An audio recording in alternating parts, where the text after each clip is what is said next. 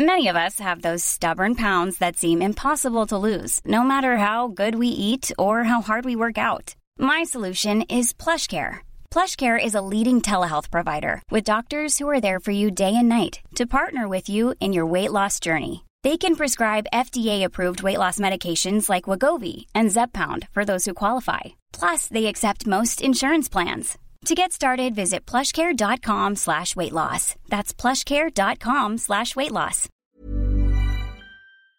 Hallo und herzlich willkommen hier bei Zurückgespult.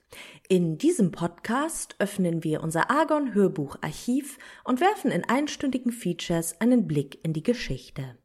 Ihr hört hier also Dokumentationen, die vor circa zehn Jahren bei uns erschienen sind und die wir euch auf diesem Weg nochmal zur Verfügung stellen.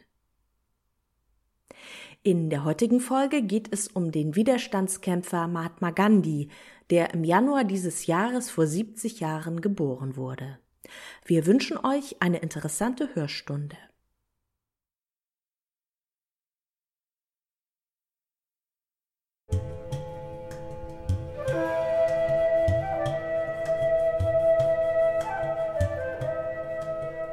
Verehrter Herr Gandhi, Sie haben durch Ihr Wirken gezeigt, dass man ohne Gewalt Großes selbst bei solchen durchsetzen kann, welche selbst auf die Methode der Gewalt keineswegs verzichtet haben. Wir dürfen hoffen, dass Ihr Beispiel über die Grenzen Ihres Landes hinauswirken und dazu beitragen wird, dass an die Stelle kriegerischer Konflikte Entscheidungen einer internationalen Instanz treten, deren Durchführung von allen garantiert wird mit dem Ausdruck aufrichtiger Bewunderung. Ihr Albert Einstein.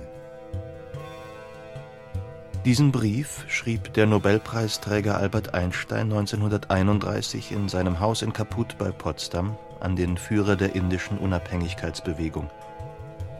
In einem Nachsatz schreibt Einstein weiter Ich hoffe, dass ich Sie noch einmal von Angesicht sehen werde. Ende 1931 antwortet Gandhi. Lieber Freund, ich war erfreut über Ihren schönen Brief. Es ist ein großer Trost für mich, dass meine Arbeit von Ihnen anerkannt wird. Ich wünsche wirklich, dass wir uns einmal in Indien in meinem Ashram sehen können. Hochachtungsvoll, Gandhi. Einstein und Gandhi sind sich nicht mehr begegnet. Doch wer war dieser Mann, dem der berühmte Physiker so großen Respekt entgegenbrachte? Wer war Mahatma Gandhi? Mohandas Karamchand Gandhi, ehrfürchtig Mahatma, die große Seele genannt, war Anfang der 30er Jahre bereits ein berühmter Mann. In einer gewaltigen und so noch nie dagewesenen Bewegung, die schließlich ganz Indien mit seinen 300 Millionen Menschen erfasste, erreichte Gandhi unter ausdrücklichem Verzicht auf Gewalt im Jahre 1947 die Unabhängigkeit des Landes von Großbritannien. Der jahrzehntelange Kampf der Inder und ihr Sieg waren der Anfang des Untergangs des britischen Empires, eingeleitet von einem unscheinbaren Mann in traditionellem Gewand. Sein Freund und großer Bewunderer, der französische Schriftsteller Romain Rolland, beschrieb ihn Ruhige, dunkle Augen, ein schmächtiger Leib, ein hageres Gesicht und weit abstehende Ohren. Er trägt eine weiße Mütze, hüllt sich in grobes weißes Tuch und geht barfuß. Er nährt sich von Reis und Früchten. Er trinkt nur Wasser. Er schläft auf dem nackten Boden. Überhaupt schläft er wenig und arbeitet ohne Unterlass. Sein Körper scheint nicht zu zählen. Nichts an dem Manne fällt bei einer ersten Begegnung auf als ein Ausdruck unendlicher Geduld und Liebe. Der britische Reverend Pearson trifft ihn 1913 in Südafrika. Er ist einfach wie ein Kind, sanft und höflich selbst mit seinen Gegnern, und von makelloser Aufrichtigkeit. So sieht der Mann aus, der 300 Millionen Menschen erweckte, das britische Weltreich erschütterte und in der Geschichte der menschlichen Politik die größte seelische Bewegung der letzten zwei Jahrtausende ausgelöst hat. Mohandas Karamchand Gandhi wurde am 2. Oktober 1869 in Porbandar im indischen Bundesstaat Gujarat geboren. Porbandar liegt an der indischen Westküste und war zu jener Zeit ein kleines Fürstentum mit gerade 70.000 Einwohnern. Gandhi stammte aus einer wohlhabenden, einflussreichen Familie von Händlern und Staatsbeamten. Die sehr traditionell orientierte Erziehung orientierte sich an der im Gujarat herrschenden religiösen Toleranz und dem Bekenntnis zur Gewaltlosigkeit. Mohandas Gandhi, das jüngste von fünf Kindern, wurde dadurch nachhaltig geprägt. Schon früh erlebte er auch die Problematik des indischen Kastensystems.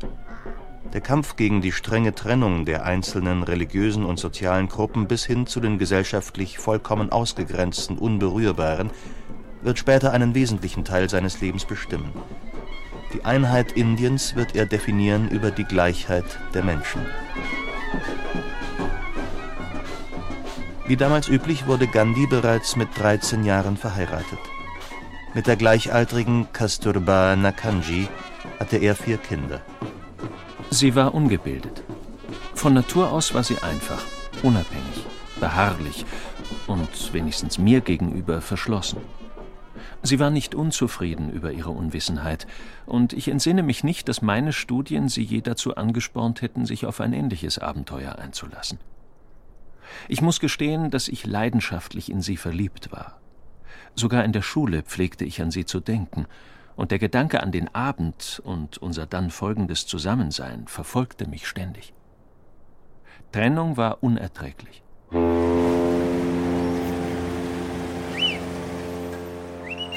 Im Herbst 1888, gerade 19 Jahre alt, nimmt Gandhi in England ein Jurastudium auf. Es ist ein großer Schritt für den jungen Studenten aus der indischen Provinz. Nur schwer findet er sich in London zurecht. Es ist ein Kulturschock. Anfangs spielt er den englischen Gentleman, kleidet sich westlich, nimmt Unterricht in Französisch, lernt Tanzen und Geigenspiel. Doch sein Versuch, es seinen Kommilitonen gleichzutun, wird von einer tiefen Verunsicherung begleitet. Nach wenigen Monaten begreift er, dass dieser Weg nicht sein Weg ist. Er ändert sein Leben. Zunehmend zieht er sich zurück, konzentriert sich auf sein Studium und beginnt sich intensiv mit vegetarischer Ernährung zu beschäftigen. Am 10. Juni 1891, nach nur zweieinhalb Jahren Studium, wird er in London als Rechtsanwalt zugelassen. Unmittelbar darauf reist er nach Indien zurück, wo er als Rechtsanwalt praktiziert und Erfahrungen sammelt.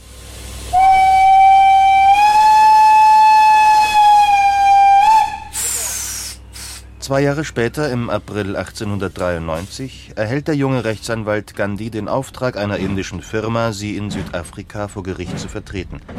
Es ist für ihn ein verlockendes Angebot und ein Schritt, der sein Leben verändern wird.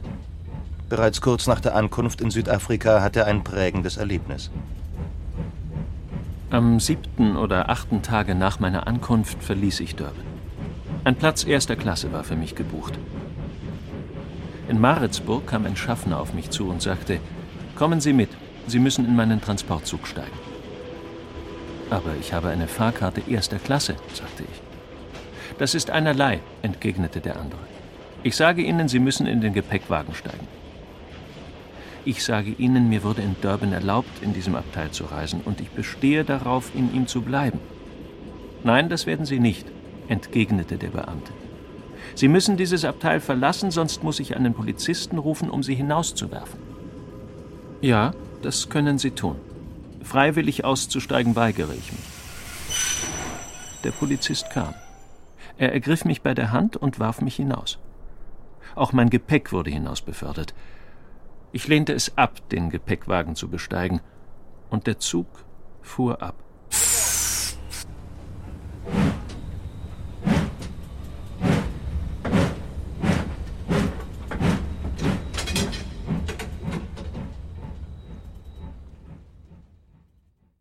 Doch was hat der stolze indische Rechtsanwalt erwartet?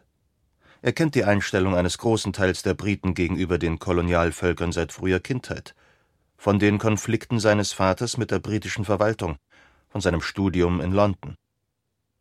Es ist sein Gerechtigkeitsgefühl, das ihm eine unwirtliche Nacht im Freien einbrachte. Eigentlich will Gandhi nur ein halbes Jahr in Südafrika bleiben, doch der Prozess zieht sich bis zur Klärung über ein Jahr hin – in zähen Verhandlungen gelingt es ihm, einen außergerichtlichen Vergleich beider Parteien zu erreichen. Dieser Vergleich bringt ihm eine tiefgehende Erfahrung. Ich begriff, dass die wahre Funktion des Anwalts darin bestand, die zerstrittenen Parteien zusammenzuführen. Diese Lehre wurde mir so unauslöschlich eingebrannt, dass ein großer Teil meiner Zeit während der 20 Jahre meiner Anwaltspraxis darauf verwendet wurde, private Vergleiche zustande zu bringen. Ich verlor nichts dabei, nicht einmal Geld und ganz gewiss nicht meine Seele. Nun, da der Prozess endlich beendet ist, will Gandhi nach Indien zurückkehren. Doch unmittelbar vor seiner Abreise werden Pläne der südafrikanischen Regierung bekannt, den über 150.000 im Land lebenden Indern das Wahlrecht zu entziehen. Spontan solidarisiert sich Gandhi und verschiebt seine Reise. Er ahnt nicht, dass diese Entscheidung ihn für zwei Jahrzehnte in Südafrika halten wird. Gandhi formuliert die erste Petition der indischen Minderheit gegen Rassendiskriminierung und für das eigene Wahlrecht. Damit beginnt sein politisches Engagement für die Rechte der Inder, das sein Leben bestimmen und die Welt verändern wird. Für die Rechte der schwarzen Bevölkerung hat sich Gandhi allerdings nie eingesetzt. 1894 gründet er mit einer kleinen Gruppe den Natal Indian Congress als Interessenvertretung der Inder in Südafrika und wird zugleich dessen Generalsekretär. Da jetzt abzusehen ist, dass er für längere Zeit in Südafrika bleiben wird, fährt er in die indische Heimat nach Gujarat und holt seine Familie nach.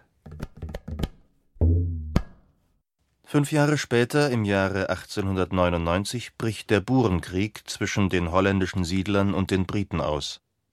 Gandhi engagiert sich für die Seite der Briten und organisiert ein indisches Sanitätskorps. Obwohl er persönlich mit dem Kampf der Buren sympathisiert, meint er, gegenüber dem britischen Empire loyal sein zu müssen. Noch fühlt er sich als britischer Staatsbürger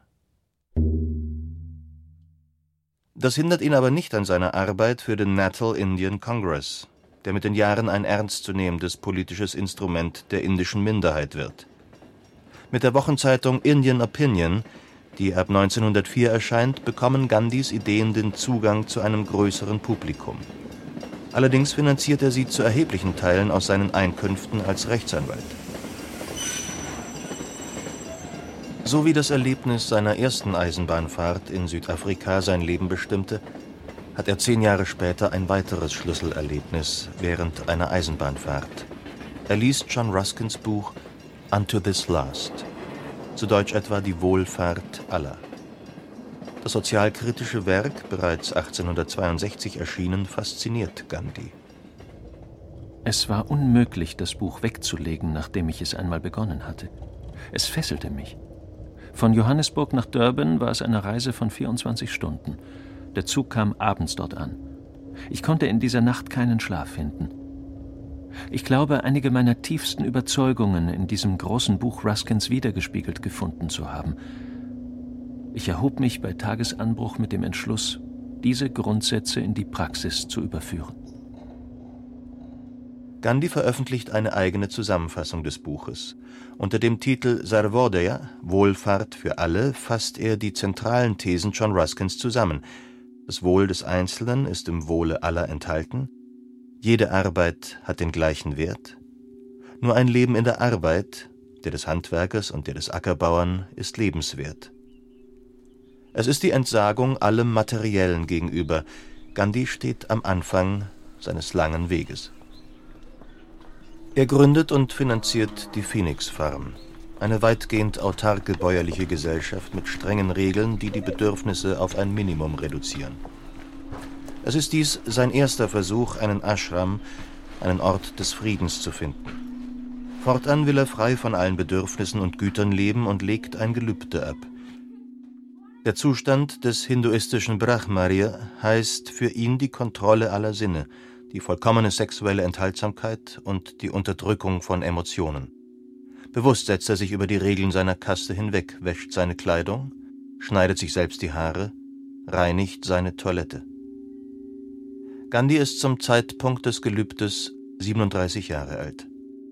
Bemerkenswert ist bereits hier seine Idee, weitgehend auf den Einsatz von Maschinen zu verzichten – Später wird er diese Idee weiter vertiefen, die Maschine wird für ihn zum Instrument der Versklavung der Massen und als solches gilt es, sie zu bekämpfen. Einzig die Druckerpresse für die Herstellung der Wochenzeitschrift Indian Opinion, arbeitet auf der Phoenix Farm unentwegt. Die Indian Opinion ist neben zahlreichen persönlichen Vorträgen mittlerweile das wichtigste Instrument zur Verbreitung seiner Botschaft. Trotz aller Vorbehalte organisiert Gandhi während des sogenannten Zulu-Aufstandes im Jahr 1906 wieder eine Sanitätstruppe für das britische Militär. Doch angesichts des blutigen Terrors der Kolonialmacht erfährt sein Denken eine weitere Verschärfung. Zunehmend beschäftigt er sich mit den Ideen des Amerikaners Henry Thoreau über den zivilen Ungehorsam. Sein Buch Resistance to Government, auf Deutsch unter dem Titel Über die Pflicht zum Ungehorsam gegen den Staat, bereits 1849 erschienen, ist bis heute das Standardwerk des zivilen Ungehorsams und des gewaltfreien Widerstandes.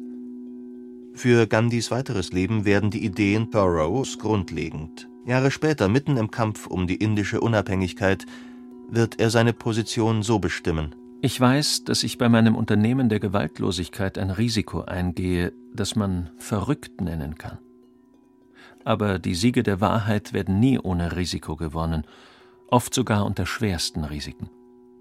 Die Bekehrung einer Nation, die bewusst oder unbewusst eine andere Nation ausgeraubt hat, eine Nation, die weit erfolgreicher, ja älter und nicht weniger zivilisiert ist als sie selbst, ist jedes Risiko wert. Kaum ist der Krieg gegen die Zulus beendet und Gandhi aus dem Sanitätsdienst entlassen, beschließt die britische Verwaltung der Provinz Transvaal ein Gesetz über die Registrierung aller Inder über acht Jahren mittels komplettem Abdruck aller zehn Finger. Die indische Minderheit fühlt sich diskriminiert, es folgen zahlreiche Proteste. Auf einer Kundgebung ruft Gandhi aus, dass er lieber sterben will, als diesem Gesetz folgen es ist der erste öffentliche Bruch mit dem englischen System. Das Satyagraha, das Festhalten an der Wahrheit, wird zur bestimmenden Maxime in Gandhis Leben. Tausende folgen ihm, und von Tag zu Tag werden es mehr. Es ist eine kämpferische Position, die Vernunft und Gewissen des Gegners durch die eigene Gewaltlosigkeit ansprechen will. Gewalt führt zu Gegengewalt. Gewaltlosigkeit, im Sanskrit Ahimsa dagegen durchbricht die Spirale der Gewalt. Satyagraha ist die Waffe der geistig Überlegenen. Kein lebendiger Glaube an Gewaltlosigkeit ohne einen lebendigen Glauben an Gott. Ein gewaltloser Mensch kann nichts tun ohne die Kraft und Gnade Gottes. Ohne sie hätte er nicht den Mut, ohne Zorn zu sterben, ohne Furcht und ohne Rachegefühle. Ein solcher Mut erwächst aus dem Glauben dass Gott im Herzen aller wohnt und dass es in der Gegenwart Gottes keine Furcht geben darf. Die Auseinandersetzungen in Südafrika verschärfen sich. Im Januar 1908 wird Gandhi erstmals wegen zivilen Ungehorsams angeklagt und verurteilt. Mit ihm werden Tausende inhaftiert. Da es jedoch nicht ausreichend Gefängnisse in Südafrika gibt, werden sie in den Minen eingesperrt. Der englischen Verwaltung unter General Smuts droht die Kontrolle zu entgleiten. Gandhi verbringt nur kurze Zeit in der Festung Johannesburg, trotz Schikanen bleibt er unbeugsam, erhebt sogar den Gefängnisaufenthalt zu einer Art gerechtem Martyrium. Der wahre Weg höchster Seligkeit liegt darin, ins Gefängnis zu gehen und die Leiden und Entbehrungen dort im Interesse seines Landes und seiner Religion zu ertragen. General Smuts muss mit Gandhi als Führer der Conscientious Objectors, der Gewissensverweigerer, verhandeln. Beide einigen sich schließlich auf eine freiwillige Registrierung der Inder und die Zurücknahme des Gesetzes. Demonstrativ gibt Gandhi als erster freiwillig seine Fingerabdrücke zur Registrierung. Der Kompromiss ist allerdings umstritten. Und letztlich behalten die Kritiker recht. Die Regierung hält sich nicht an die Vereinbarungen und nimmt das Gesetz nicht zurück. Ein offener Wortbruch. Die Proteste der Inder, aber auch der betroffenen Chinesen und anderer asiatischer Ethnien nehmen zu. Öffentlich verbrennen viele ihre Registrierungskarten, leisten gewaltfreien Widerstand. Erneut werden Tausende verhaftet. Am 27. Februar 1909 wird Gandhi zu drei Monaten Gefängnis unter verschärften Bedingungen verurteilt. Als eine der ersten folgt ihm seine Frau Kasturba. Nach der Verhaftung ihrer Söhne schreibt sie: Von meinen Söhnen sind nur zwei im Gefängnis, wohl aber tausende Söhne unserer Mutter Indien. Ich habe kein Recht, Tränen des Kummers zu vergießen, da so viele junge Leute ihrer geliebten Mutter entrissen worden sind. Die Gandhis haben ihren Platz gefunden. Es ist der richtige Platz für einen gerechten Menschen unter einer ungerechten Regierung. Nach einer kurzen, letztlich erfolglosen Vermittlungsreise nach England schreibt Gandhi auf der Rückfahrt sein berühmtes Buch Hind Swaraj Selbstbestimmung für Indien. Hind Swaraj besteht überwiegend aus Artikeln, die Gandhi in der Zeitschrift Indian Opinion veröffentlicht. Das Buch, 1910 in Bombay erstmals gedruckt, wird sofort verboten, erreicht aber in den folgenden Jahren eine ungeheure Verbreitung. Es enthält eine Zusammenfassung von Gandhis Gesellschafts- und Zivilisationskritik. Vehement spricht er sich gegen den modernen Materialismus aus, der zunehmend das Verständnis zwischen Ost und West verhindert. Die zentrale Idee von Swaraj ist die Selbstbestimmung der Menschen durch die Kraft der Wahrheit.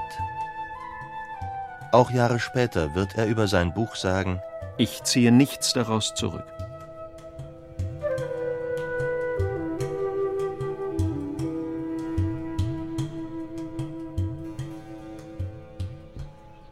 Gandhi gründet im Mai 1910 in der Nähe von Johannisburg eine neue Farm. Hier will er seinen Traum einer Gemeinschaft von Satyagrahi, den nach der Wahrheit Strebenden, verwirklichen. Als Referenz an den großen russischen Schriftsteller Graf Leo Tolstoi, dessen 1893 erschienenes Buch Das Königreich Gottes ist in euch ihn sehr stark beeindruckte, nennt er die Farm Tolstoi Farm.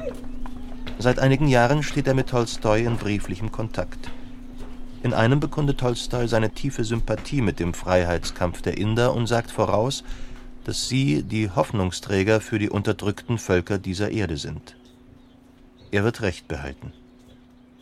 Die Gemeinschaft der Tolstoi-Farm setzt sich aus verschiedenen Religionsgruppen zusammen: Hindus, Parsen, Moslems und Christen. Sie alle leben und arbeiten nach den Vorstellungen und dem Vorbild Gandhis als der Ashram aber eine Familie aus der Kaste der Unberührbaren aufnimmt, wenden sich plötzlich wichtige Unterstützer ab.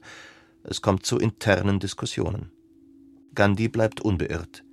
Er will mit seinem persönlichen Beispiel die Idealvorstellung einer Gesellschaft von Gleichgesinnten und Gleichberechtigten ohne Ansehen von Person, Stand und Kastenzugehörigkeit leben. Zugleich glaubt er aber an die Notwendigkeit des Vorbildes ich glaube an das Prinzip der Gurus. Aber in unserer Zeit müssen Millionen ohne Gurus auskommen, weil es äußerst selten ist, dass man eine Verbindung von vollkommener Reinheit und vollkommener Gelehrsamkeit findet. Die Farm wird sein Experimentierfeld. Die Einfachheit des Lebens und damit einhergehend ein strenges vegetarisches Ernährungskonzept sind Gandhi ein zentrales Anliegen. Fasten und ähnliche Übungen sind ein Mittel auf dem Weg zur Selbstzucht. Doch das ist nicht alles. Wenn leibliches Fasten nicht von geistigem Fasten begleitet wird, muss es in Heuchelei und Unheil auslaufen. Im dörflichen Leben sieht Gandhi die Chance für seine Vorstellungen eines harmonischen Lebens. Seine Sympathie und Solidarität gilt den sozial Schwachen. Ich erachte kein Opfer für zu groß, um Gott von Angesicht zu Angesicht zu schauen. Meine ganze Tätigkeit, ob sie nun sozial, politisch, humanitär oder ethisch genannt wird, ist auf dieses Ziel ausgerichtet.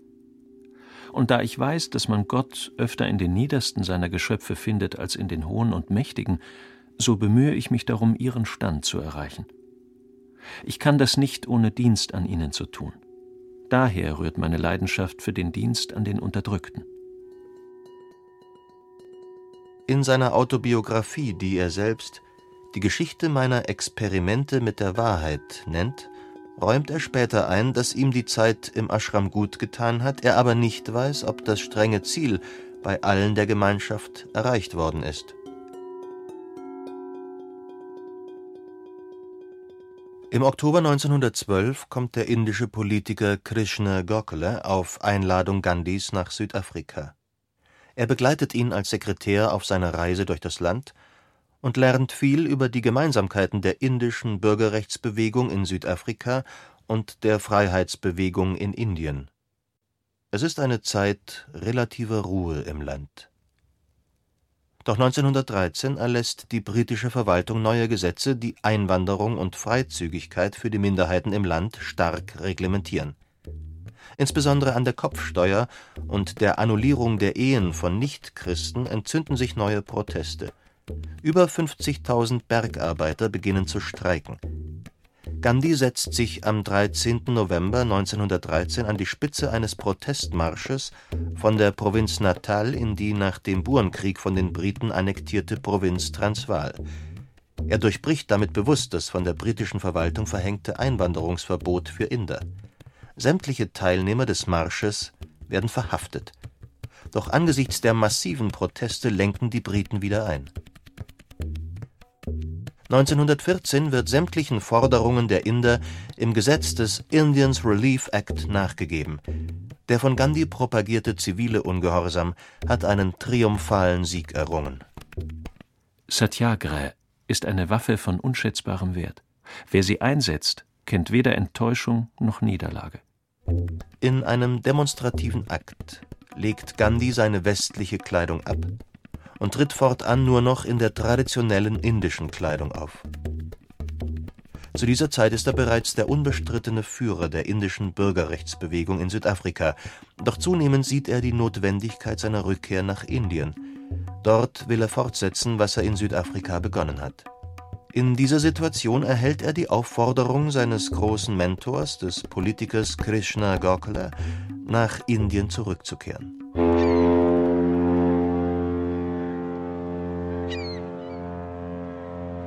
Nach 21 Jahren verlässt Gandhi 1914 mit seiner Frau Kasturba und dem deutschen Freund Kallenbach Südafrika. Das erste Ziel ihrer Reise ist Großbritannien. Noch auf dem Schiff erreicht sie die Nachricht vom Ausbruch des Ersten Weltkrieges. Sechs Tage später, am 6. August, sind sie in London. Auf einer großen Versammlung vor Vertretern der in Großbritannien und Irland lebenden Inder plädiert Gandhi für eine freiwillige Teilnahme am Krieg auf der Seite des Empire. Kaum gelangt die Nachricht nach Südafrika, sieht er sich heftiger Kritik ausgesetzt. Später rechtfertigt er sich Ich hatte damals das Gefühl, der Fehler liegt mehr bei einzelnen britischen Beamten als beim britischen System, und wir könnten sie durch Liebe bekehren. Wenn wir unsere Stellung durch die Hilfe und Mitwirkung der Briten verbessern wollten, war es unsere Pflicht, ihre Hilfe dadurch zu gewinnen, dass wir in der Stunde der Not ihnen beistanden. Es war mir durchaus klar, dass Teilnahme am Kriege sich nie mit Achimsa vertragen könne, doch es ist einem nicht immer gegeben, sich gleichmäßig über seine Pflicht klar zu sein. Ein Wahrheitssucher wird oft im Dunkeln tappen. Ahimsa heißt Gewaltlosigkeit. Erneut befindet sich Gandhi im Konflikt mit seiner Grundüberzeugung. Er wählt den Sanitätsdienst. Sein Angebot wird von der britischen Regierung nach einigem Zögern angenommen und er beginnt mit anderen Freiwilligen eine Sanitätsabteilung aufzubauen. Doch bereits nach kurzer Zeit kollidieren seine Auffassungen mit dem militärischen Reglement. Hinzu kommt eine schwere Erkrankung. Er beendet den Dienst und reist nach Indien. Am 9. Januar 1915 treffen Gandhi und seine Frau Kasturba in der Kronkolonie ein.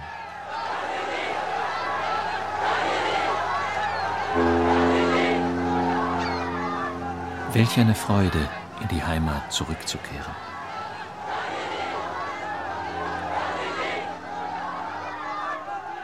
Es ist ein triumphaler Empfang.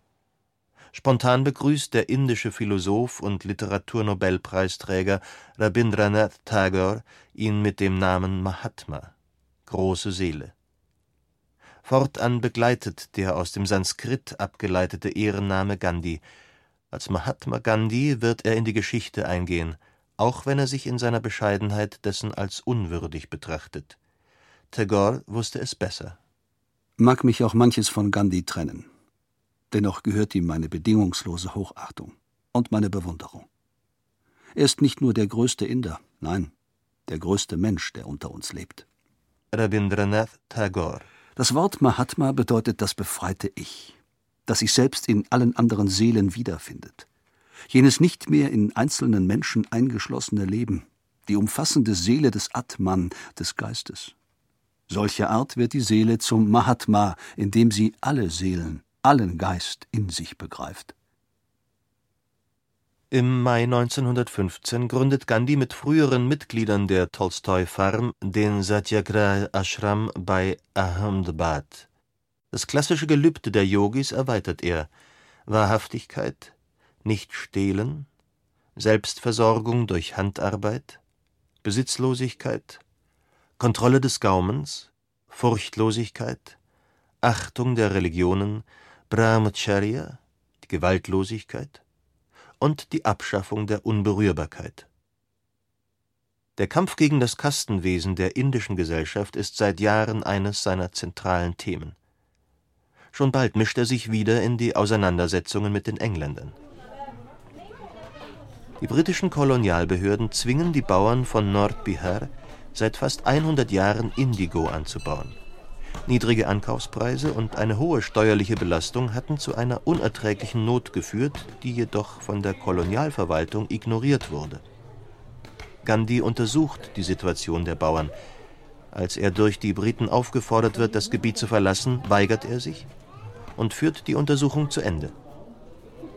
Sein Einsatz führt letztendlich, auch mit der Unterstützung des britischen Vizegouverneurs Sir Edward Gate, zur Einsetzung einer offiziellen Kommission Gemäß den Empfehlungen dieser Kommission wird schließlich ein Landarbeitergesetz erlassen, das zur Abschaffung des Zwangsanbaus und zur Einführung gerechterer Steuern führt. Es ist wahrscheinlich das erste Mal, dass sich in Indien ziviler Ungehorsam erfolgreich durchgesetzt hat. In einer Rede, die Gandhi in Bagasra hält, erwähnt er Satyagraha als Mittel des Widerstandes. Satyagraha das Streben nach der Wahrheit oder, in Gandhischer Auslegung, der gewaltlose Widerstand. Darauf angesprochen erläutert er Es ist meine Pflicht, dem Volk alle legitimen Mittel zur Beseitigung der Missstände zu Bewusstsein zu bringen.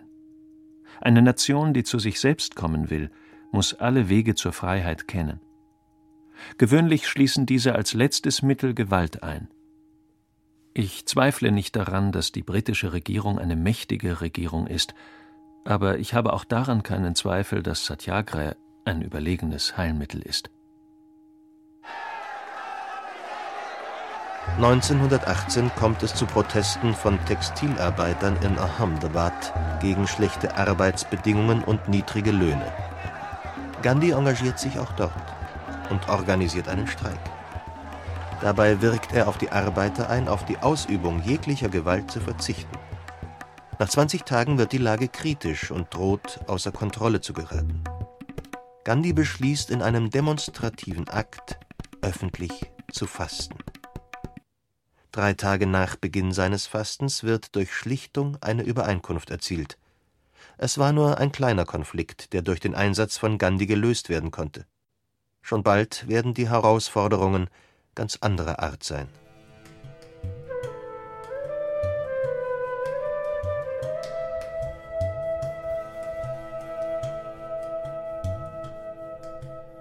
Der Erste Weltkrieg war vorbei. Auf britischer Seite hatten über 950.000 indische Freiwillige am Krieg teilgenommen. Ausschlaggebend für diese Teilnahme waren umfangreiche Zusagen der britischen Regierung für die Einführung von Bürgerrechten in Indien, ja, es wurde sogar die Unabhängigkeit in Aussicht gestellt. Jetzt erwarten die Inder die Einhaltung dieser Zusagen. Doch im März 1919 verlängern die Rowlatt-Gesetze das Kriegsrecht und schränken selbst bestehende Bürgerrechte weiter ein. Zensur und Geheimpolizei werden wieder eingeführt.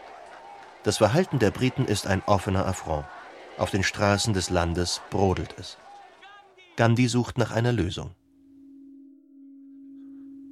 Letzte Nacht kam mir in einem Traum der Einfall, wir sollten das ganze Land zu einem allgemeinen Streik aufrufen. Satyagraha ist ein Vorgang der Selbstläuterung. Unser Kampf ist ein heiliger Kampf, und es scheint mir höchst passend, ihn mit einem Akt der Selbstläuterung einzuleiten. Daher möge alles Volk Indiens an diesem Tag seine Arbeit aussetzen und den Tag als einen des Fastens und des Gebetes begehen.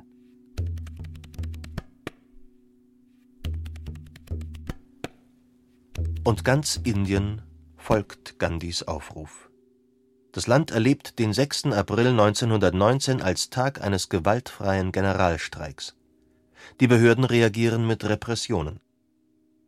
Am 13. April marschiert General Dyer mit Truppen nach Amritsar, um das Versammlungsverbot durchzusetzen. Ohne Vorwarnung lässt er das Feuer auf die unbewaffneten Männer, Frauen und Kinder eröffnen.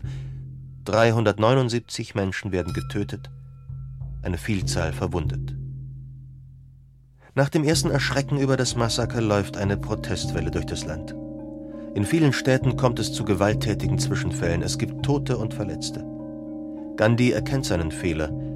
Das indische Volk ist noch nicht reif für die Idee des gewaltfreien Widerstandes.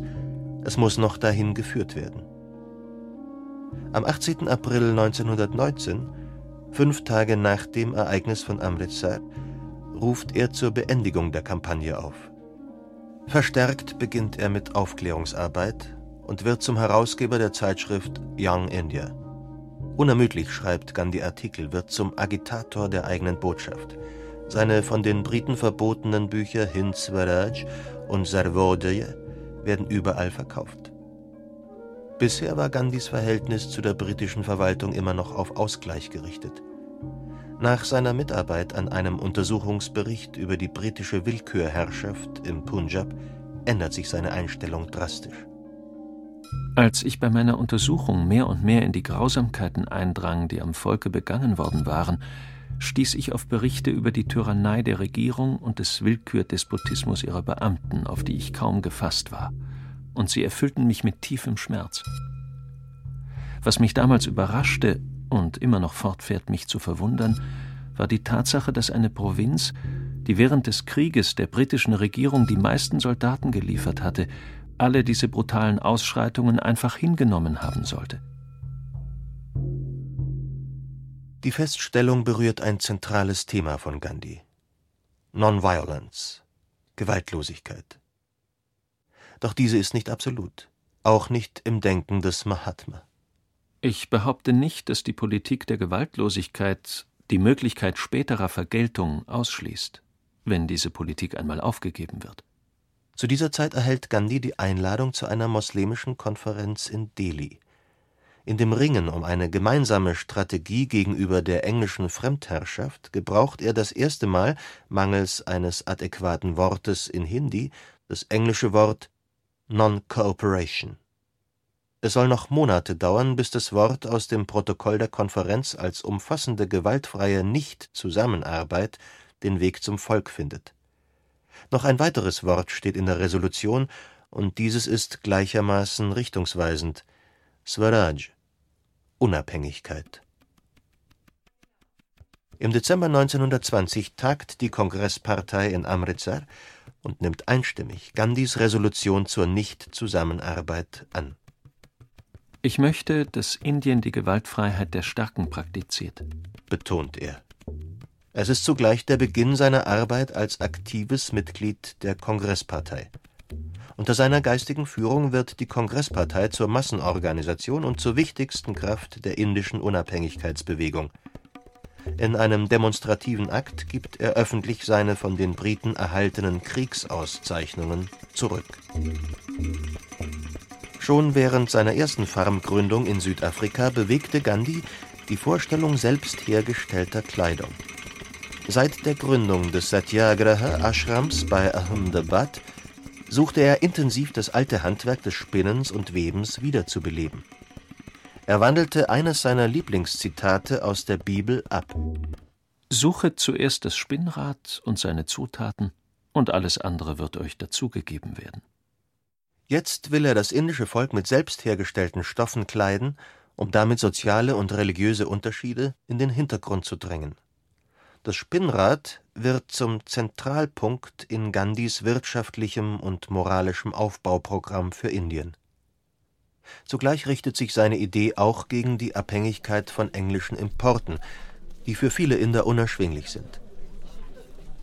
Am 31. Juli 1921 ruft Gandhi die Kampagne zum Boykott ausländischer Textilien aus. Schnell erfasst die Bewegung das ganze Land.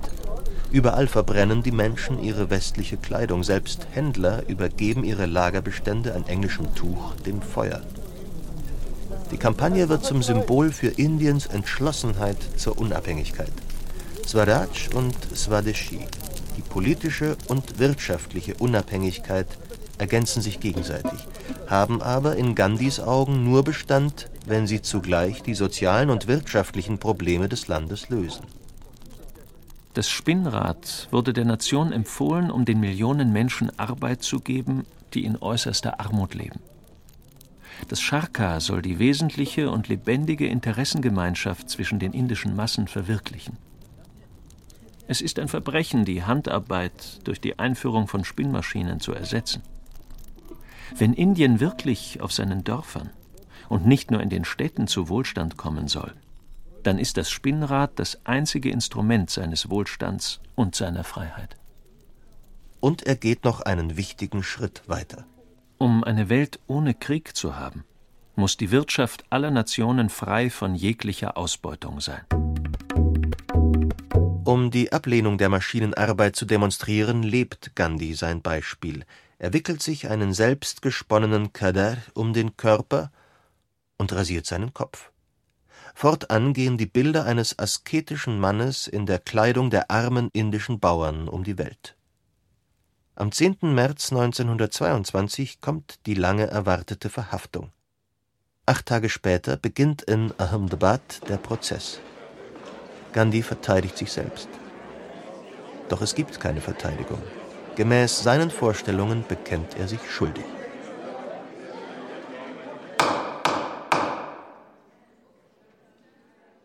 Ich halte es für eine Tugend, einer Regierung gegenüber illoyal zu sein, die Indien insgesamt mehr Schaden zugefügt hat als jedes andere Regierungssystem. Ich bitte nicht um Gnade. Ich bin hier, um die höchste Strafe zu erbitten und sie freudig anzunehmen, die mir für etwas auferlegt wird, was dem Gesetz nach ein vorsätzliches Verbrechen ist, das mir aber als die höchste Pflicht eines Staatsbürgers erscheint. Gandhi wird zu sechs Jahren Gefängnis verurteilt. Doch Indien ist nicht mehr zu beruhigen. Der Widerstand im Land nimmt immer mehr zu. Der Manchester Guardian Weekly schreibt 1924 angesichts der Entwicklung in der Kronkolonie wir wollen die außerordentliche Kraft der politischen Waffe wohl erwägen, die im Lauf der letzten Jahre in Form des vollständig passiven Widerstandes in Anwendung gekommen ist. Die erste gefährliche Anwendung im großen Maßstab wurde von den Suffragetten in ihren Hungerstreiken gemacht. Sinn Fein war ursprünglich eine Organisation zur Ausübung des rein passiven Widerstandes. Sie behandelte alles, was in Irland Englisch war, als Luft. Die Gerichte, die Post, den Steuereinnehmer und die Polizei. Heute ist der Punjab das Laboratorium, wo Versuche gemacht werden mit der Explosivkraft dieses seltsamen neuen Stoffes, der nicht explodiert und doch außer Gefecht setzen kann. Es ist ein liberaler Grundsatz, dass jede Regierung auf der Zustimmung der Regierten beruhen müsse. Heute hat es, sogar in Indien, den Anschein, als ob jede Regierung abgesetzt werden könne, sobald eine genügende Zahl ihrer Untertanen sich vereinbaren, ihr in keiner Weise und durch keinerlei Handlung beizustehen. Nicht einmal dadurch, dass sie im Gefängnis essen. Die englische Verwaltung lenkt schließlich ein. Ob sie es auch begriffen hat? Nach fast zwei Jahren Haft wird Gandhi vorzeitig entlassen. Vielleicht erhofft man sich im Gegenzug ein Entgegenkommen des immer auf Ausgleich Bedachten. Doch Gandhis Position ist unnachgiebig. Mit Leidenschaft verbreitet er seine Botschaft. Die Parteinahme für die Schwachen, deren einzige Waffe der gewaltfreie Widerstand ist. Mein Swaraj berücksichtigt die Schwächsten der Schwachen. Die Freiheit wird nicht durch die Machtübernahme einiger weniger kommen, sondern durch die Fähigkeit aller Menschen der Staatsgewalt zu widerstehen, wenn diese missbraucht wird. Immer stärker bewegt ihn auch ein speziell indisches Thema, die Frage der Unberührbaren. Alles, was dem Wohle der Nation abträglich ist, ist unberührbar. Aber niemals kann ein Mensch dies sein. Als Ende 1925 Gandhis Amtszeit als Präsident der Kongresspartei ausläuft, zieht er sich für ein Jahr aus der aktiven Politik zurück. Er ist jetzt 56 Jahre alt. Häufiges Fasten und Krankheiten und die Anstrengungen des politischen Lebens haben ihn geschwächt. Machtvoll meldet er sich erst 1928 wieder zurück. Ich sehne mich nach der Befreiung vom englischen Joch. Ich würde jeden Preis dafür zahlen. Ich würde Chaos dafür eintauschen. Der englische Friede ist der Friede des Grabes.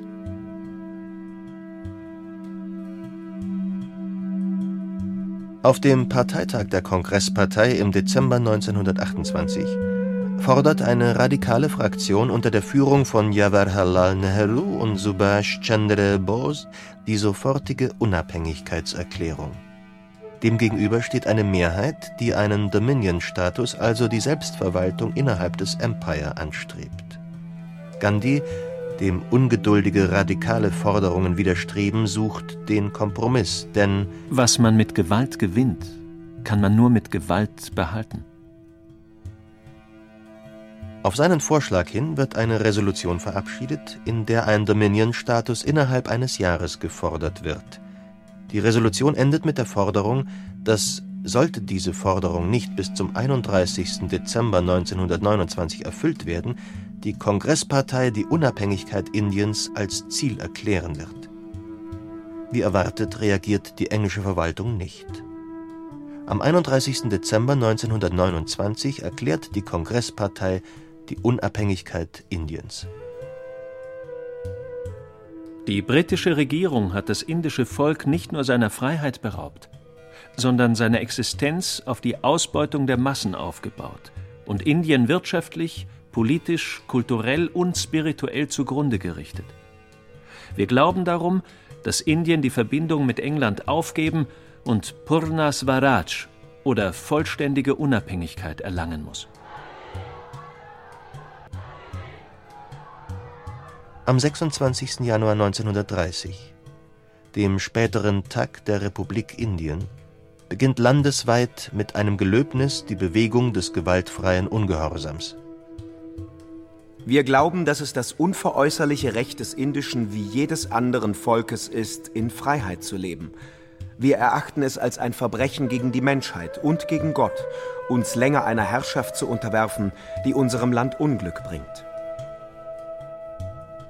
Gandhi veröffentlicht einen Punktekatalog, in dem unter anderem das Verbot von Alkohol, die Zurücknahme der Landsteuer und die Abschaffung der Salzsteuer gefordert werden. Die Salzsteuer ist eine indische Besonderheit, besser ein besonderer englischer Einfall in Gesetzesform. Es schrieb vor, dass jede Form der Salzgewinnung und des Salzhandels für Inder verboten war. Der Verkauf unterlag einer besonderen Steuer, die der britischen Krone zufloss, eine unerschöpfliche Einnahmequelle. Wie immer kündigt Gandhi seine geplante Aktion an und schreibt einen Brief an den Vizekönig. Wenn mein Brief keinen Eindruck auf Ihr Herz macht, werde ich am elften Tage dieses Monats daran gehen, das Salzgesetz zu übertreten. Da die Freiheitsbewegung in erster Linie für die Ärmsten des Landes geführt wird, werden wir mit diesem Missstand beginnen. Der Vizekönig lässt Gandhis Forderung nach Verhandlungen unbeantwortet. Am 12. März 1930 beginnt Gandhi mit 78 Mitkämpfern seine Protestaktion gegen das britische Salzmonopol. Als Salzmarsch wird er in die Geschichte eingehen. Der 61-jährige Gandhi zieht mit seinen Anhängern vom Ashram Ahmedabad über 385 Kilometer bis an die Küste des Arabischen Meeres. Dort kommt er nach 24 Tagen an. In einem symbolischen Akt hebt er ein Stück Salz auf und fordert die Inder, es ihm gleich zu tun. Wie ein Lauffeuer verbreitet sich Gandhis Botschaft des zivilen Ungehorsams. Überall wird an den Küsten jetzt Salz gewonnen und verkauft. Steuerfrei. Erstmals beteiligen sich jetzt auch in großem Maße Frauen an der Kampagne. Gandhi schrieb dazu in diesem gewaltfreien Krieg sollte der Beitrag der Frauen viel größer sein als der der Männer. Die Frauen das schwache Geschlecht zu nennen, ist eine Verleumdung. Es ist die Ungerechtigkeit der Männer gegenüber den Frauen. Wenn die Gewaltfreiheit das Gesetz unseres Wesens ist, gehört die Zukunft der Frau. Die britische Verwaltung reagiert auf die Kampagne mit Gewalt. Zehntausende werden verhaftet und in die Gefängnisse geworfen. Es gibt Tote und Verletzte. Doch das Selbstvertrauen der Bewegung steigt in einem außerordentlichen Maße. Hunderte Parlamentsmitglieder treten zurück, Verwaltungsbeamte legen ihre Arbeit nieder, ausländische Waren werden boykottiert.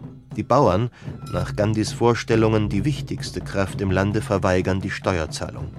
Den Briten droht vollends die Kontrolle zu entgleiten, Indien befindet sich im Aufstand und wird zugleich zum riesigen Gefängnis. Gandhi, der Initiator der Kampagne, bleibt zunächst unbehelligt. Schließlich wird auch er verhaftet und vor Gericht gestellt. Als er den Gerichtssaal betritt, erheben sich die Anwesenden, auch die Richter, vor dem Mahatma. Der Vorsitzende Richter erklärt zur Urteilsverkündung Ich kann nicht außer Acht lassen, dass Sie zu einer anderen Kategorie gehören als alle Menschen, über die ich bisher zu Gericht gesessen habe und noch zu Gericht sitzen werde. Bereits am 26. Januar 1931 wird er wieder freigelassen. Es ist interessanterweise der Jahrestag des Unabhängigkeitsgelöbnisses. Ein Signal der Briten oder Zufall? In den anschließenden Verhandlungen mit dem jetzt gesprächsbereiten Vizekönig Irwin und unter dem Eindruck einer Resolution der Kongresspartei wird das sogenannte Gandhi-Irwin-Abkommen unterzeichnet. Die politischen Gefangenen werden freigelassen. Allerdings die Frage der indischen Unabhängigkeit bleibt offen. Es ist nicht weise zu sagen, welche Partei gewonnen hat, kommentiert Gandhi das Abkommen. Er wird, auch mit Zustimmung der islamischen Kongressmitglieder, zum alleinigen Vertreter der Kongresspartei für die Round-Table-Konferenz ernannt, die unmittelbar in London stattfinden soll. Vor der Abreise nach London formuliert er seinen Traum von einem neuen Indien. Ich werde für ein Indien arbeiten, in dem auch die Ärmsten das Gefühl haben, dass es ihr Land ist, dessen Gestaltung sie tatsächlich und wirkungsvoll mitbestimmen können. Ein Indien, in dem es keine obere und keine untere Klasse gibt. Ein Indien, in dem alle Glaubensgemeinschaften in vollkommener Harmonie leben. Auf seinen Vorschlag hin werden die Farben der Nationalflagge geändert. Safran für Mut und Opferbereitschaft, Weiß für Wahrhaftigkeit und Friede, Grün für Glaube und Stärke. Das Spinnrad bleibt als Symbol für die Hoffnung der Massen an zentraler Stelle. Bei seiner Ankunft in London ist die Stimmung keineswegs feindlich. Gandhi erhält sogar eine Einladung des Königshauses. Doch während er von Teilen der Bevölkerung mit Verständnis empfangen wird, sind die Verhandlungen mit der britischen Regierung schwierig. Gandhi warnt. Eine Nation mit 350 Millionen Menschen benötigt lediglich einen eigenen Willen, Nein zu sagen. Und diese Nation ist heute dabei zu lernen, Nein zu sagen. Das Nein der Inder ist deutlich. Das Land will die Unabhängigkeit. Doch geschickt nutzen die Briten den Konflikt zwischen Moslems und Hindus und schlagen eine Teilung des Landes vor. Gandhi ist ein vehementer Verfechter der Einheit des Landes. Die Konferenz endet als vollständiger Fehlschlag. Was Gandhi bleibt, ist die Solidarität der einfachen Menschen zu suchen. Und er findet sie, selbst unter den Arbeitern der Textilspinnereien von Darwin, von denen viele nach dem Boykottaufruf der Inder arbeitslos geworden sind. Er möchte jetzt einige Worte sagen.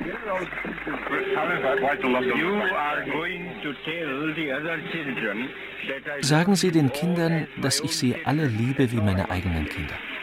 Das ist alles, was ich sagen möchte. Ich habe meine Rede beendet.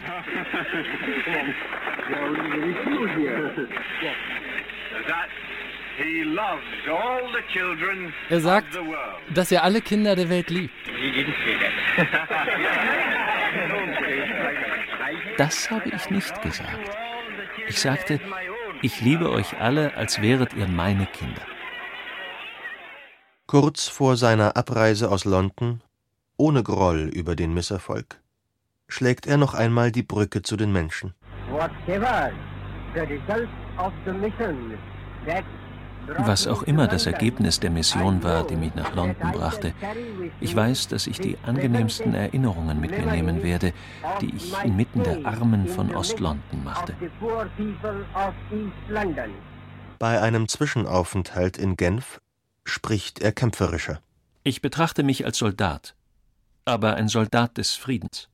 Und er fügt hinzu, dass er sich nicht sicher ist, ob Indien, wenn es zum Ernstfall kommen sollte, wirklich gewaltfrei bleiben wird.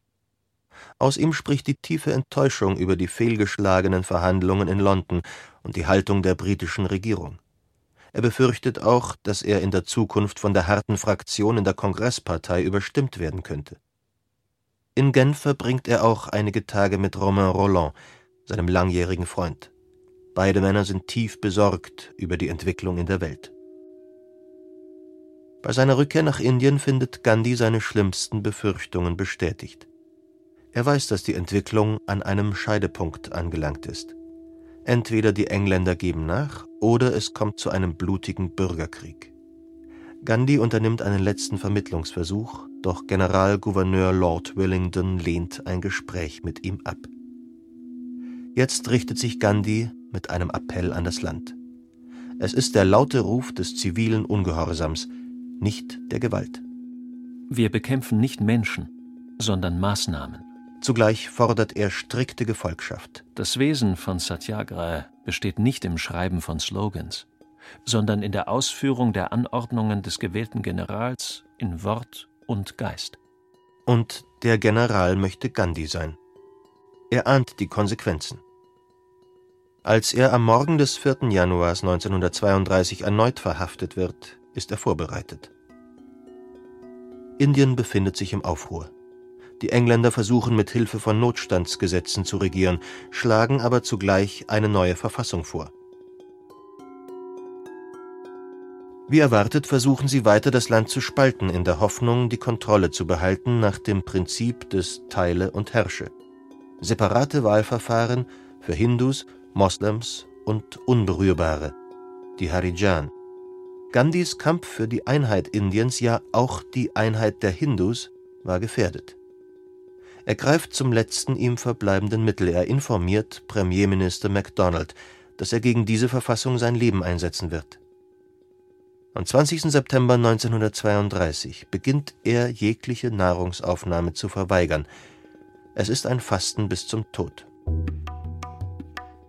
Seine Aktion richtet sich gegen die Engländer, ist aber auch ein Appell an die Einheit der Hindus. Aus Gandhis Sicht ist die Beziehung zwischen den Kasten der Hindus und ihre grundsätzliche Akzeptanz untereinander eine zwingende Voraussetzung für das neue Indien. Und dieses Indien fügt sich dem Willen des zur letzten Konsequenz entschlossenen Mahatmas. Der Ruf der großen Seele überwindet die uralten Schranken der indischen Gesellschaft. Hindu-Tempel werden für die Unberührbaren geöffnet, sie dürfen die Brunnen benutzen, es kommt zu vielfältigen Verbrüderungen. Es ist eine spontane Welle der Einigkeit, die das Land erfasst, und das im Verlauf von nur wenigen Tagen. Bereits nach fünf Tagen unterzeichnen Vertreter der Kasten und der Unberührbaren den Jelvada-Pakt. Unter dem Eindruck der gewaltigen Solidarität und Einigkeit des Landes stimmt die britische Regierung zu. Unter Einsatz seines Lebens hat sich Gandhi durchgesetzt. Doch der Preis ist hoch. Körperlich und gesundheitlich geschwächt zieht er sich aus der Politik zurück und tritt aus der Kongresspartei aus. Er will damit aber auch ein Signal setzen, denn letztendlich war es ihm nicht gelungen, die Gegensätze innerhalb der Partei zu überwinden. Wenn ich weiterhin die Kongresspartei trotz fundamentaler Interessengegensätze dominieren würde, wäre das für mich fast eine Art von Gewalt, von der ich Abstand nehmen muss. Gandhi gründet einen Ashram in Varde, sieht er doch nach wie vor in der Wiederbelebung der indischen Dörfer den einzigen Weg, die sozialen und wirtschaftlichen Probleme Indiens zu lösen. Wir sollten uns mit den armen Dorfbewohnern identifizieren, wie sie leben, ihnen helfen, das zu produzieren, was sie brauchen, und dabei die am Ort vorhandenen Rohstoffe, Talente und Werkzeuge voll ausnützen. In den folgenden Jahren pilgert Gandhi durch das Land, ein ständiger Mahner und Erneuerer. Doch er ist nicht nur auf die indische Sache konzentriert. Die Entwicklung in Europa beobachtet er mit Sorge. Nach dem Münchner Abkommen schreibt er Der Friede, den Europa in München erreichte, ist ein Triumph der Gewalt. Er besiegelt die Niederlage Europas. Allein die Gewaltfreiheit kann den Weg zu einer echten Demokratie bereiten. Die drohende Kriegsgefahr vor Augen appelliert er in einem Brief an Adolf Hitler. Müssen Sie diesen Preis für ein Ziel bezahlen, wie wertvoll dieses Ihnen auch immer erscheinen mag? Werden Sie auf den Appell eines Menschen hören, der wohlüberlegt die Methode des Krieges verworfen hat? 1942, während der Krieg längst ganz Europa in Flammen gesetzt hat und die japanische Aggression Asien bedroht, kommt Stafford Cripps nach Indien. Er ist Mitglied des Kriegskabinetts von Winston Churchill und einer der prominentesten britischen Politiker. Doch seine Vorschläge für eine indische Selbstverwaltung unter Londoner Oberhoheit werden von allen Parteien zurückgewiesen. Die Cripps-Mission schlägt fehl. Gandhi kommentiert knapp Engländer, verlasst Indien. Erneut wird er verhaftet. Wieder wird der jetzt 73-Jährige fast zwei Jahre im Gefängnis verbringen. Mit ihm ist, wie schon so oft, auch seine Frau Kasturba verhaftet worden. Im Februar 1944 erkrankt sie schwer, doch Gandhi verweigert ihr eine medizinische Behandlung mit Penicillin. Er setzt auf die menschlichen Selbstheilungskräfte. Seine Frau sei jetzt in Gottes Händen, stellt er fest. Wenige Tage darauf stirbt Kasturba im Alter von 74 Jahren. Gandhi glaubt, ohne sie nicht leben zu können. Ich kann mir ein Leben ohne Ba nicht vorstellen.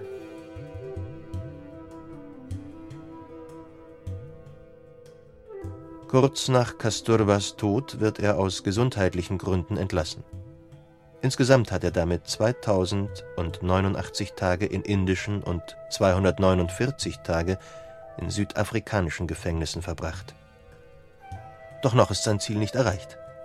Im März 1946 kommt erneut eine britische Regierungsdelegation unter Leitung von Stafford Cripps nach Indien, um die Konditionen für die Entlassung in die Unabhängigkeit zu verhandeln. Die jetzt in London verantwortliche Labour-Regierung will, auch unter dem Druck der USA, die Verantwortung für die nahezu unregierbar gewordene Kronkolonie abgeben. Gandhi nimmt nicht mehr direkt an den Verhandlungen teil, steht jedoch in Kontakt zu den Parteien, berät im Hintergrund. Die Unabhängigkeit sollte politisch, wirtschaftlich und moralisch sein, das heißt konkret Rückzug der britischen Armee, Freiheit von Kapitalisten und Kapital zur Sicherung der Gleichheit zwischen den Größten und den Geringsten, und Freiheit von bewaffneten Streitkräften. So kurz vor dem Sieg ist sein größtes Problem die Einheit Indiens. Die Sorge ist berechtigt. Zwischen den Führern der Kongresspartei und der Muslimischen Liga scheint keine Einigung möglich. Erneut wird Gandhi aktiv. Er ist zu diesem Zeitpunkt 77 Jahre alt. Am 7. Januar 1947 beginnt sein letzter Pilgergang. Meine derzeitige Mission ist die schwierigste und komplizierteste meines Lebens. Die Devise Handeln oder Sterben erfährt hier ihre höchste Probe. Handeln heißt hier für mich, Hindus und Moslems zu versöhnen, andernfalls werde ich hier mein Leben beschließen. Doch noch eine andere Sorge erfüllt ihn. Auf der Asienkonferenz in Neu-Delhi spricht er am 2. April zu den Delegierten aus allen Ländern des Kontinents. Ich möchte Ihre Herzen gewinnen, nicht Ihren Applaus. Lassen Sie Ihre Herzen in Einklang schlagen zu dem, was ich Ihnen sage. Dann denke ich, meine Arbeit getan zu haben. Ich möchte, dass Sie mit dem Wissen gehen, dass Asien den Westen erobern wird. Und zu der Frage, die mir ein Freund gestern stellte, ob ich an eine Welt glaube, ja, natürlich glaube ich an eine Welt. Gandhis Bekenntnis zu der One World, des Wir sind eine Welt, wird jedoch bedroht. Er sieht den Konflikt in der zunehmenden Entfremdung zwischen den Völkern des Ostens und denen des Westens. Der Westen lechzt heute nach Weisheit. Der Westen verzweifelt über der Anhäufung von Atombomben, denn die Aufrüstung mit Atombomben bedeutet die totale Vernichtung. nicht nur des Westens, sondern der gesamten Welt. Die Labour-Regierung unter Premierminister Clement Attlee sendet nach dem erneuten Scheitern der Cripps-Delegation Lord Mountbatten als Vizekönig nach Indien. Mountbatten hat umfangreiche Sondervollmachten erhalten und erreicht innerhalb kurzer Zeit eine Verhandlungslösung. Die Unabhängigkeit Indiens ist greifbar nahe. Bei den Verhandlungen spielt auch das freundschaftliche und von tiefem Respekt geprägte Verhältnis zwischen Mountbatten und Mahatma Gandhi eine Rolle. Zum 100. Sterbetag Gandhis wird Lord Mountbatten im britischen Oberhaus eine Würdigung sprechen. Wir sind hier zusammengekommen, um eines Mannes zu gedenken, der von über einem Sechstel der Menschheit als Heiliger verehrt wird. Er wurde vor 100 Jahren geboren. Während der letzten zehn Monate von Mahatma Gandhis Leben wurden wir wirkliche Freunde. Unser Dialog war niemals starr, und so wurde es uns in einer Atmosphäre von Vertrauen und Verstehen möglich, ein Übereinkommen zu erreichen, das für immer unvergesslich bleiben wird. Das Ergebnis entspricht nicht Gandhis Vorstellungen. Die Unabhängigkeit ist erreicht, doch das Land wird gespalten. Am 3. Juni 1947 verkündet der britische Premierminister Attlee die Entlassung Indiens in die Unabhängigkeit und seine Teilung in zwei Staaten, ein überwiegend hinduistisches Indien und ein mehrheitlich moslemisches Pakistan. Am 15. August 1947 wird die Unabhängigkeit Indiens erklärt, 190 Jahre Fremdherrschaft gehen zu Ende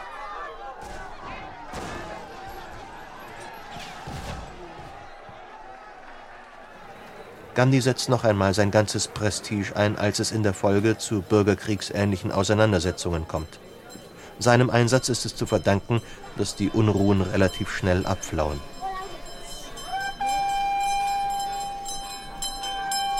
Trotzdem ist das Land tief gespalten. Millionen Hindus fliehen aus den neuen moslemischen Ländern Ost- und Westpakistan, Millionen Moslems fliehen aus dem hinduistischen Indien. Als es in Kalkutta zu schweren Ausschreitungen kommt, beginnt Gandhi erneut mit einer demonstrativen Fastenaktion. Es wird seine letzte sein. Doch wieder setzt sich der Mahatma durch. Er zwingt die Führer der Hindus und der Moslems an den Verhandlungstisch und schafft so eine Einigung. Es ist der gewaltige Ruf des Mahatmas, der erreicht, was selbst Armeen nicht gelingt. Nach einer Botschaft an die Menschen gefragt, sagt er mein Leben ist meine Botschaft. Gandhi lebt nach den Worten Buddhas, dass Gewalt niemals durch Gewalt besiegt werden kann, sondern dass Hass durch Liebe überwunden werden muss. Doch der große Mann der Gewaltlosigkeit erfuhr auch immer wieder persönlich Gewalt. Es gab in der Vergangenheit mehrere Angriffe auf seine Person, zumindest einen überlebte er nur knapp. Am 30. Januar 1948 geht Gandhi wie jeden Tag zum abendlichen öffentlichen Gebet. In dem Moment, in dem er vor die mit ihm Betenden tritt, gibt ein radikaler Hindu und Gegner von Gandhis Versöhnungsgedanken drei Schüsse auf ihn ab. Gandhi stirbt mit den Worten He Ram, O Gott.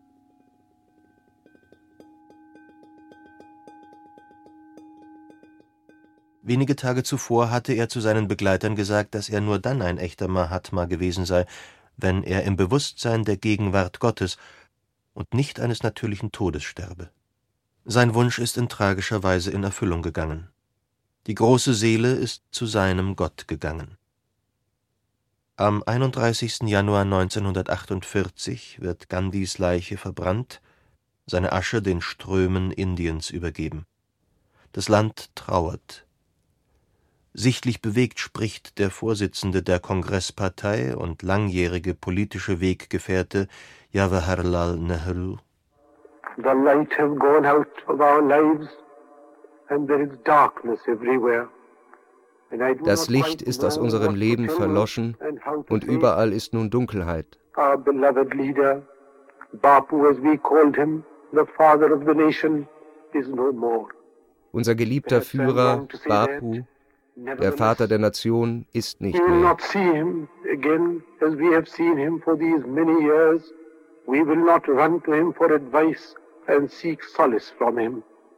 The light has gone out, I said, and yet I was wrong, for the light that shone in this country das Licht, das diesem Land leuchtete, war kein gewöhnliches Licht. Es wird dieses Land noch für viele kommenden Jahre erleuchten. Und die Welt wird es sehen. Und es wird unzähligen Menschen Trost spenden, denn dieses Licht war die lebendige Wahrheit. Und der ewige Mensch war bei uns mit seiner ewigen Wahrheit. It represented the living truth.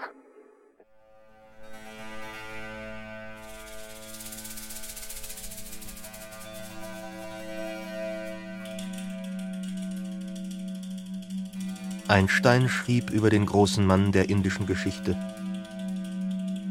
Mahatma Gandhis Lebenswerk steht einzigartig in der politischen Geschichte. Er hat einen vollkommen neuen und menschlichen Weg für den Befreiungskampf eines unterdrückten Landes gefunden und selbst mit größter Kraft und Hingabe gelebt. Sein moralischer Einfluss auf das menschliche Bewusstsein der gesamten zivilisierten Welt wird tiefere Spuren hinterlassen, als es in unserer Zeit mit ihrer Überbetonung an Gewalt scheinen mag. Überdauern wird lediglich das Wirken der Staatsmänner, die durch ihr Vorbild und ihr erzieherisches Wirken die moralische Kraft ihrer Völker zu erwecken und zu festigen wussten. Wir dürfen uns glücklich schätzen, dass das Schicksal uns solch einen klaren und aufgeklärten Zeitgenossen geschenkt hat – ein Vorbild für kommende Generationen. Die Botschaft Gandhis geht weit über seinen Tod hinaus. Die Bewegung des gewaltfreien Widerstandes, an deren Anfängen Gandhi steht, die großen Unabhängigkeitsbewegungen Afrikas und Asiens, der Kampf der Schwarzen um Bürgerrechte in den USA unter Führung von Martin Luther King, die friedliche Revolution der DDR und der Fall der Mauer – die orangene Revolution in der Ukraine. Die Idee ist heute aktueller denn je. Sicher kann man über den Weg Gandhis unterschiedlicher Meinung sein. Sein Leben steht nicht als Monolith in der Geschichte.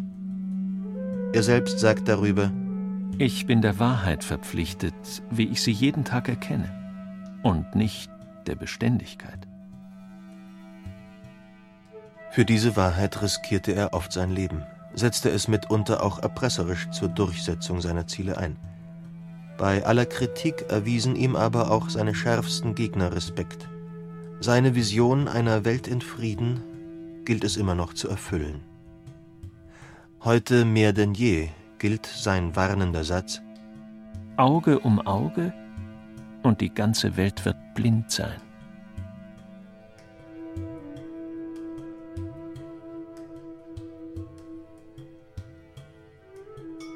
Mahatma Gandhi Ein Leben. Eine Hörbiografie von Heiko Petermann.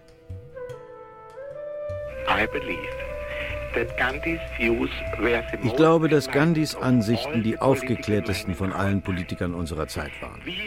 Wir sollten in seinem Geiste handeln, keine Gewalt zur Durchsetzung unserer Ziele gebrauchen und uns durch Nichtbeteiligung von allem fernhalten, was wir als schlecht erachten. Albert Einstein. Ich bewundere und respektiere Mahatma Gandhi. Er war ein großer Mensch mit einem tiefen Verständnis für die menschliche Natur. Der Dalai Lama. Er nahm jede Anstrengung auf sich, um die positiven Seiten des menschlichen Potenzials voll zu entwickeln und zu fördern und die negativen zu reduzieren oder ganz zu überwinden. Sein Leben hat mich inspiriert, seit ich ein kleiner Junge war. Ahimsa oder die Gewaltlosigkeit ist die mächtige Idee, die Mahatma Gandhi auf der ganzen Welt bekannt gemacht hat. Wie Mahatma Gandhi durch sein eigenes Vorbild gezeigt hat, kann Gewaltlosigkeit nicht nur in der Politik, sondern auch im täglichen Leben angewendet werden. Das war seine große Leistung.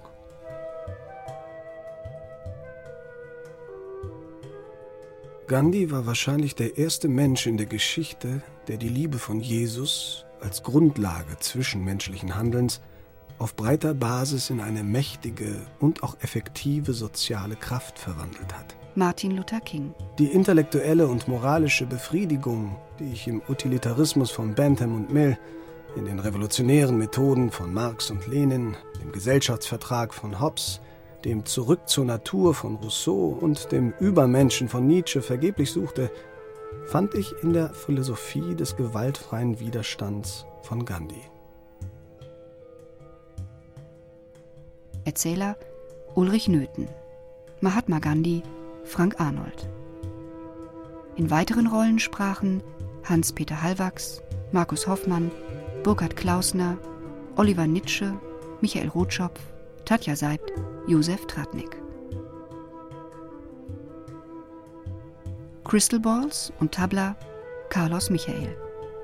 Querflöte Annie Hilsberg. Monochord Jürgen Götz. Ton Florian Gehlen, Dirk Schwibbert. Regie Nathalie Singer, Dirk Schwibbert. Eine Produktion von Mainland Media im Auftrag von Argon Hörbuch 2007.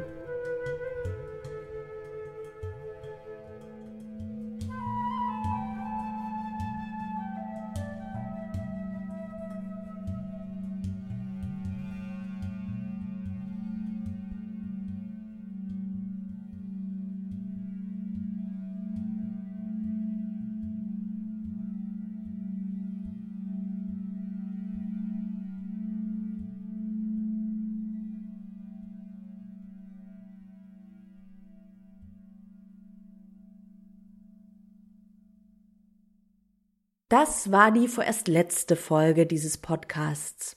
Wenn ihr noch mehr Hörstoff sucht, stöbert doch mal in den vergangenen 22 Episoden. Bestimmt ist da einiges dabei, das ihr noch nicht gehört habt. Kennt ihr zum Beispiel schon die Dokumentationen zum Untergang der Titanic, zu Muhammad Ali oder zu Sophie Scholl?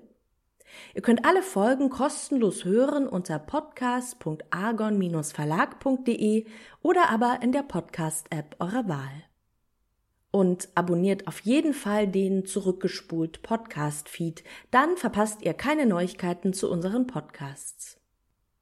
Außerdem würden wir uns sehr freuen, wenn ihr uns eine Bewertung gebt bei iTunes und Co. Wir sind auch immer noch sehr gespannt, wie euch der Podcast gefällt. Schreibt uns also gern eure Meinung. Wir sind bei Facebook und Instagram unter argon.lab zu finden und per Mail zu erreichen unter podcast.argon-verlag.de. Und wir haben ja auch noch andere Podcasts, zum Beispiel Morgen ist Zukunft. Dort besuchen wir Projekte und Organisationen, die sich für eine gerechtere, nachhaltigere, umweltfreundlichere und überhaupt viel bessere Welt einsetzen. Hört zum Beispiel mal in Folge 6 rein. Da erzählt Bianca Pretorius von ihrer Arbeit als Pitch Coach für Startups und davon, wie es ist, eine Partei zu gründen.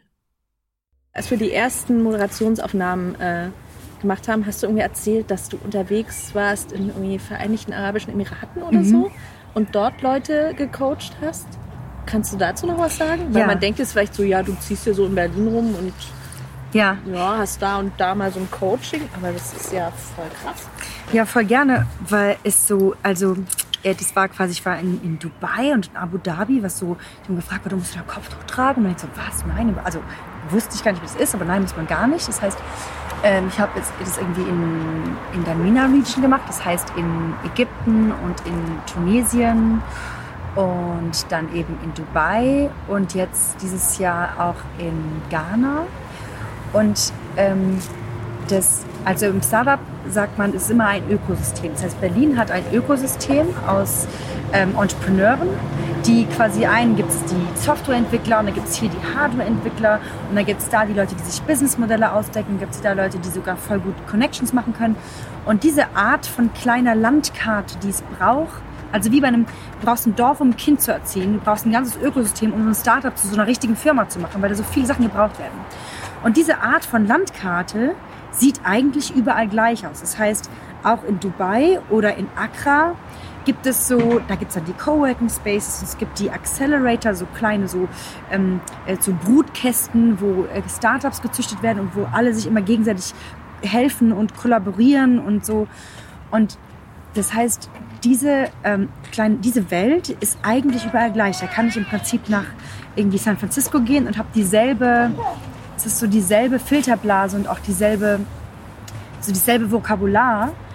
Und das Schöne ist, dass diese, also zum Beispiel in den Emiraten, das ist so ein, das ist so ein Ort, da ähm, sind ganz, ganz, es ist einfach ganz viele Westler da und so ein, und ein paar Emiratis und das ist eine unglaublich diverse Stadt. Das heißt, du siehst Leute in Burka und in, in, in allem und du siehst aber auch Leute in kurzen Hosen und alles lebt so miteinander und so völlig friedlich und man denkt so, warte mal, ich habe doch ein ganz anderes Bild von Dubai und da kann man so, da gibt es auch viele andere Wahrheiten zu Dubai zu erzählen und dann über dieses Entrepreneurship trifft man sich da aber und hat gar keine kulturellen Themen zu sprechen. Und auf dem Rücken davon kommt dann eine unglaubliche kulturelle Liebe und so Natürlichkeit dazu. Das heißt, ähm, dieses zum Beispiel in, ähm, also, äh, also quasi kulturelles Verständnis durch Entrepreneurship, als ich die ersten Male in Tunesien und Ägypten war. Ähm, dort sind wahnsinnig viele Frauen, die Ingenieurinnen sind und äh, Software-Programmierer und so Hardcore-Nerd-Techies. Und zwar viel mehr als Jungs. Ich kenne hier, also es sind ja hier so ganz wenige Frauen, die das machen. Und das ist zum Beispiel, da ist mir irgendwie ja, der Kopf abgefallen. Ich dachte, oh, gucke mal, da bin ich jetzt voll.